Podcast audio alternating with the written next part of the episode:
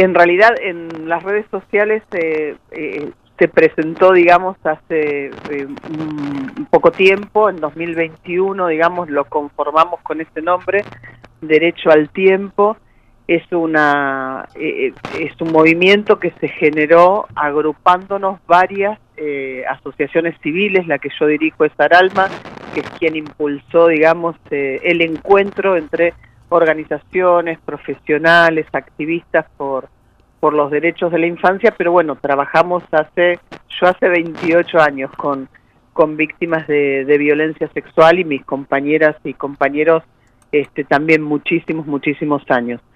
Así que decidimos, digamos, después de mucho tiempo trabajando clínicamente, judicialmente, territorialmente, eh, reunirnos y, organizarnos en este movimiento para eh, lograr una ley no solo de imprescriptibilidad del abuso sexual infantil, tal como se llama hoy el delito, sino también para eh, cambiar el nombre. Nosotros creemos que ese nombre ya, ya no, no es bueno, digamos, para poder nombrar la tragedia que vive un niño, una niña y un adolescente y proponemos eh, cambiarlo a violencia sexual contra niños, niñas o adolescentes y también eh, crear una, una comisión por la verdad y la reparación que pueda investigar todos los crímenes que, eh, de violencia sexual que han sucedido en Argentina, en ámbitos eclesiásticos, familiares e institucionales.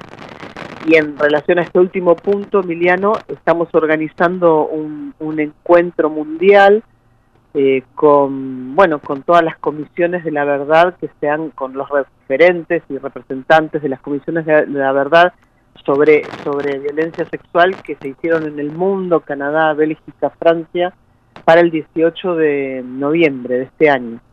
Eh, porque queremos empezar a crearlas, bueno, en Argentina por supuesto, y a través de, esta ley que, que, lo hemos solicitado, y después, bueno, en todo Latinoamérica. Chile también está intentando crear su Comisión de la Verdad, eh, bueno, muchos otros países que están, digamos, en, en la misma cuestión. Así que bueno, todo eso estamos haciendo desde Derecho al Tiempo para visibilizar eh, lo que les pasa a un niño, una niña o un adolescente cuando, cuando es eh, agredido sexualmente y las secuelas, ¿no? Eh, que, son a lo largo de toda la vida. Nosotros lo, llamamos un delito continuo, porque no termina una vez que termina, digamos, el pederasta de abusar del niño de la niña, sino que acompañan a lo largo de toda la vida. Por eso derecho al tiempo es el significante, digamos, que decidimos utilizar este, eh, imitando, digamos, el trabajo que ya se había hecho en Chile. Y eh, pensábamos que, em, o, suponíamos que quizás lo, de derecho al tiempo y hablando de este tipo de, de violencias, de, delitos, tiene que ver con lo que conlleva una víctima que si algo no tiene para hacer las denuncias, para poner palabras, es justamente un tiempo, un plazo. Y con, el pasar de los años, los delitos para, eh, para penarlos o para juzgarlos quedan atrás, ya no se puede retroceder y hay víctimas que muchas veces se quedan sin siquiera poder, eh, bueno, afrontar un, juicio de estas características. Tal cual, tal cual lo decís este, perfecto, porque claro, los delitos prescriben. Eh, entonces, eh, en las víctimas de violencia sexual, una de las características, dentro de otras, digamos, es que el pederasta se silencia. Eh, te, primero te confunde de alguna manera para que vos no entiendas lo que se está pasando. Cuando te enterás que lo que se está pasando fue un crimen, te lleva mucho tiempo tratar de elaborarlo, metabolizarlo, ¿no? Que porque en general es siempre alguien de tu confianza, de tu propia familia, de tu confianza o alguien con ascendencia de, de autoridad.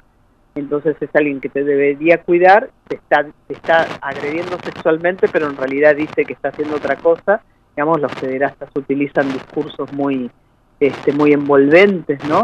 A los chicos los dejan este, capturados en un entramado muy difícil porque eh, los chicos quieren, digamos, a, a los adultos que están alrededor así que tienen un lazo afectivo con estas personas que después los agreden sexualmente. Así que eso ya los silencia porque primero no lo comprenden, después de comprenderlo necesitan mucho tiempo para metabolizarlo, luego mucho tiempo para poder animarse a contárselo a alguien. Muchas veces lo cuentan y nadie les cree y les dice que eso no, que se lo inventó, que no puede pasar, que como, cómo el tío va a hacer eso, cómo el cura aquello, cómo el abuelo, cómo el papá. Eh, así que bueno, quedan otros años de silencio, muchas veces esto se reprime eh, y queda sepultado de la memoria, es como si la persona realmente no, no tuviera ese recuerdo. Y a partir de a veces el trabajo psicoanalítico y a veces con, con o psicológico o, a veces en otras circunstancias la persona empieza a recordar y recién después de muchos años se atreve a, pensar en denunciar, porque ya te digo, el agresor es alguien que, que, que, te capturó de alguna manera en muchos sentidos, ¿no? Y, el lazo afectivo es, es, eh, es, uno de esos lazos invisibles que, que, que te deja helado, ¿no? Así que por eso el derecho al tiempo es un derecho subjetivo, ¿no? Es el derecho a poder ejercer la subjetividad y, que uno pueda hablar cuando puede, este, no cuando la justicia quiere. Y ahí nosotros decimos siempre, bueno, no coinciden los tiempos de la víctima con los tiempos judiciales, así que necesitamos que sea un delito que no prescriba. Yo tengo pacientes de más de 80 años que recién ahora cuentan lo que padecieron en la infancia, en una época que aparte no se podía decir ni mu, menos las mujeres, menos los, los varones tampoco, digo, pero eh, las mujeres no, nos han criado para poder soportar, digamos, todo tipo este, de violencia, ¿no? Y callarla. Eh, así que, bueno, eh, el derecho al tiempo tiene que ver con eso, con un derecho al tiempo subjetivo. ¿Y qué, qué cuál es la, la, barrera más, eh, más difícil de romper? ¿Tiene que ver con estos tiempos o con la lógica judicial? ¿Con una eh, demandada reforma judicial por las maneras de, de, trabajar, por la manera de considerar eh, ciertos casos? ¿Tiene que ver con estos lazos invisibles y silenciados que se mantienen entre victimarios y víctimas? ¿Cuál es el, el punto más crítico de, de todo este menú tan complejo? yo creo que el punto más crítico es el adultocentrismo. La, los adultos realmente, eh, una gran mayoría no creen la palabra de los niños, ¿no? Los niños son como sujetos que, que se los cree mentirosos, fabuladores, este, con, eh, que, que, que imaginan cosas que no existen, y eso es realmente muy grave, ¿no? La palabra del niño no tiene un valor importante en nuestras sociedades, no lo ha tenido nunca, ¿no? A lo largo de la historia de la humanidad, los niños están casi invisibilizados, ¿no? No aparecen este, como sujetos ni, públicos, ni políticos, ni ejerciendo sus derechos, siempre como tutelados, ¿no? Y, decididos, decididas sus necesidades en base a los que necesitan los adultos. Así que para mí el problema, el peor problema, digamos, es esto, el, el, el adultocentrismo y el adultismo, ¿no? Como eh, primero el adulto lo que necesita el adulto y lo que cree el adulto que es bueno para el niño, y lo que quiere creer y lo que no quiere creer. Así que a mí me parece que primero es como, bueno, alzar esa voz, la, la, la, voz de las infancias que ha sido silenciada por siempre, pasa muchísimo en, en ámbitos judiciales, eh, vos lo preguntabas, digo, lo, lo, mencionabas, eh, que no se cree lo que dicen los chicos este, y, están contando una verdad de haber, digo, son víctimas de un crimen y no se los tiene en cuenta como víctimas de, crimen. Entonces hay un largo peregrinar muy, muy desgastante y muy revictimizante de las mamás, a veces protectoras con, con, sus hijos e hijas, eh, y, bueno, es realmente muy, muy, muy difícil de, de, llevar adelante, ¿no? Porque además de que fuiste agredido, eh, sexualmente tener que pasar por un montón de instancias donde además se duda continuamente de, tu palabra es muy muy terrible además de que en este momento hay una fuerte avanzada digamos de, movimientos de pederastas y pedófilos que atacan fuertemente a los profesionales que trabajamos eh, asistiendo a las víctimas, haciendo diagnósticos y bueno, participando por supuesto en los juicios. Eh, entonces, bueno, hay una querella constante, eh, tiene un nombre que se le puso en inglés backlash como un, el, como un revés que recibimos continuamente eh, en amenaza, digamos, mandan abogados, bufete de abogados, la verdad es que es bastante terrible. Y entonces lo que nos está pasando es que muchos psicólogos no se atreven, por ejemplo, a tomar estos casos porque se sabe que uno la va a pasar mal, ¿no? Este, y hay organizaciones, ¿no? De, de, de, personas, bueno, de pederastas y, pedófilos atacando. Así que eso es otra de, la, de las cuestiones más graves y por eso nosotros insistimos en que este crimen, digo, tiene una característica muy especial, no es un robo, este, que, puede ser muy traumático, pero en un momento termina y, se elabora esto, eh, pasa, eh, digo, las secuelas las vivís a lo largo de la vida, aunque por supuesto eh, las personas se, se, recuperan, pero digo, es un, crimen que nunca se olvida y marca este marca muy fuerte porque hay un robo de la infancia también, ¿no? De la ingenuidad ahí infantil, se la roban y además de eso después, bueno, la lucha este, jurídica que es muy grave, que no se te escuche, que no se crea la palabra de los niños y las niñas y bueno, este, y esta persecución a los profesionales protectores de la infancia. Entonces es, es un tema muy, muy, muy delicado y muy grave.